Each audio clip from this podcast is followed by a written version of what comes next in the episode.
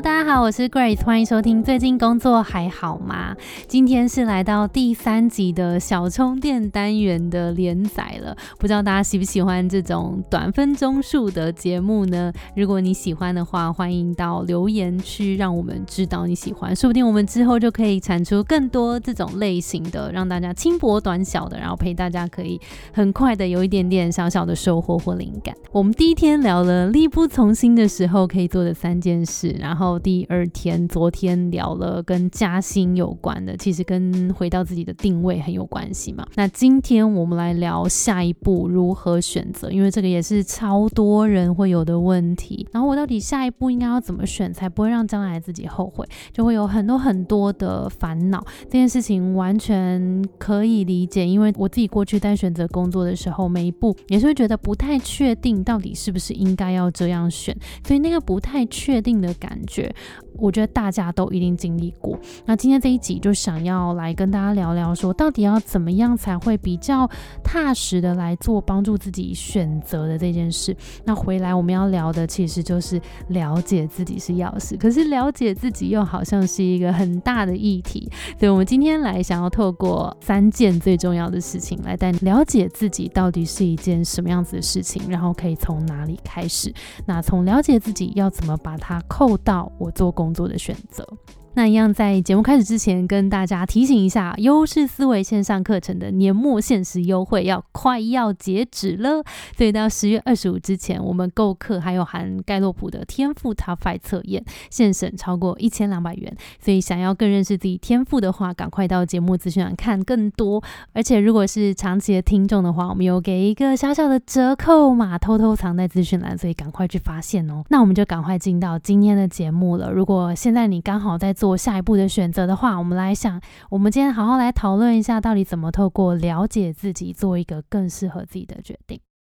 第一个呢，我们就先来聊一下为什么做一个这个选择会这么的困难呢？所以不知道如何选择，到底背后我们可能会担心哪些事情？当然，我觉得最害怕的应该就是做错决定了吧。那做错决定可能会包含，呃，会害怕自己浪费了过去的累积，或是害怕转换过去之后没有变得更好，然后很担心之后的自己后悔，或是不确定。自己是不是真的能够做到？会有一些怀疑自己的声音等等的。但其实我们要能够去做出一个更适合自己的决定，其实最重要、最重要的事情都还是要回来了解自己。好，所以我们来好好聊一下，了解自己到底要怎么做呢？透过几件事情可以来更了解自己，然后帮助自己做工作的选择。第一个，我们要来盘点过去的累积，帮助自己可以站稳脚步。我们在职场上一步一步走到这边，绝对不是。是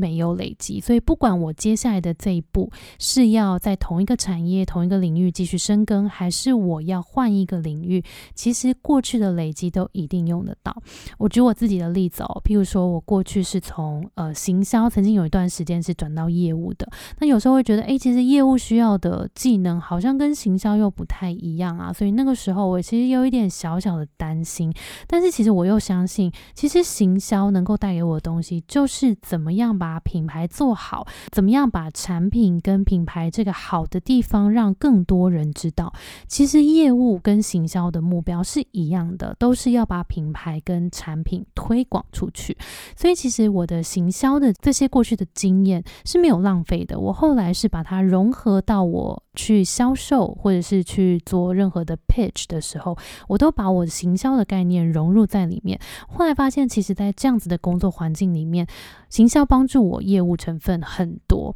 所以我们好好花一点时间盘点一下过去做过的事情，有哪一些事情是可以帮助我带到未来的，这件事会让你把脚步站得更稳。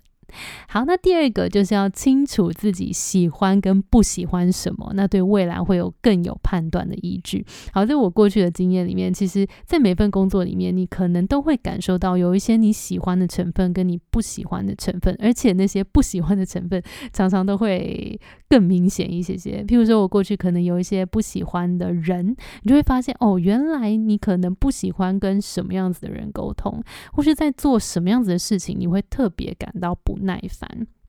那或者是在怎么样子的企业文化底下，你会特别的不适应，然后会觉得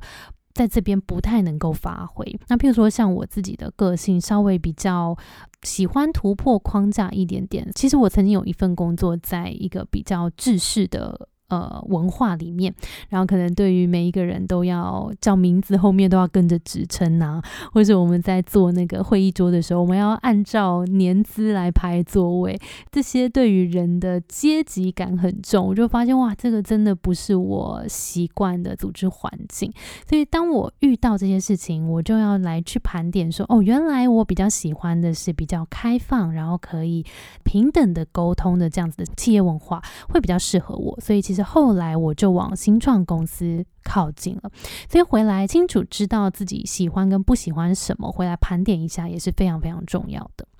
那再第三个，也要确认自己的优势和定位，才能找到适合自己的位置。譬如说，在你的整个团队里面，大家可能在什么时候会来找你帮忙？譬如说，可能是要跟谁沟通的时候，或是可能遇到某一些技能，然后他会卡住的时候，或者是他就是会觉得你会给他一些很 fresh 的 idea 的时候，就是你可以去想一下，说你在哪一个位置上面，大家是怎么看待你的这件事情，对于了了解自己也非常非常的有帮助。所以呢，其实透过优势思维这堂课，我们要透过三个工具来帮助你找到定位。像我们刚刚讲的这几件事情，我们会把它分成价值观、职能跟天赋三大重点，来教大家怎么找到定位。像刚刚我讲到，其实有一些企业文化很不适合我嘛，其实都藏在我的价值观里面。如果我相信每一个人都是平等，而且我希望有更自由的讨论空间的话，我就会知道定义出我的价值观，我就能够去对应我想要的企业文化是更自由开放、可以平等沟通的，那我就不会去碰到像我之前这样子的一个浪费时间的工作了。所以价值观能够带我们找到的是适合我们自己的工作环境和企业文化。这是第一个工具，那第二个工具呢是职能。刚刚我们讲到，呃，当我们清楚自己知道自己的优势跟定位，别人怎么看待自己的时候，我们就能够找到自己能够发挥的舞台。所以，自从职能可以看得很清楚。所以我们课程里面会呃拉出九大职能，让我们自己去辨识出我们现在的职能到底属于哪一块。那当我们能够知道自己在哪一边最有贡献的时候，我们就会知道我们要在站在哪一个位置，然后想要站在团队的哪一个角色，让大家想到什么的时候想到自己。那这个就是在职能的这个章节想要带给大家的。